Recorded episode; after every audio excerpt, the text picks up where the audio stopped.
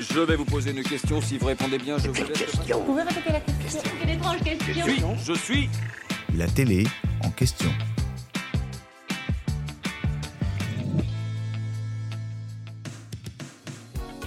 Une trottinette, une tablette numérique, une chaîne IFI, un téléviseur, une console de jeu, un vélo électrique, on s'arrête là? Eh ben non, il ne faut pas oublier la fameuse voiture.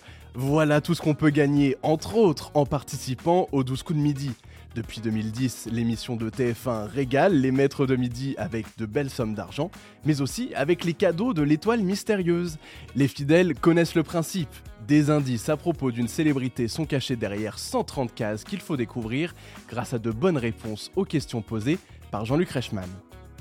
À la télévision, il faut en général attendre que l'émission soit à l'antenne pour toucher la somme d'argent remportée.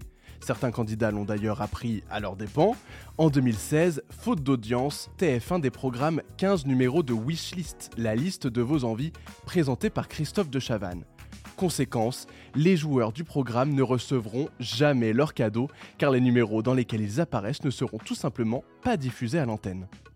Avec ses 3 millions de fidèles téléspectateurs chaque jour, ce cas ne devrait pas se présenter pour les 12 coups de midi. Mais vous le savez, les épisodes de l'émission sont enregistrés plusieurs semaines avant leur diffusion sur TF1. Alors quand un maître de midi remporte une étoile mystérieuse, il lui est quand même possible de rapporter les cadeaux chez lui dès la fin de la journée d'enregistrement.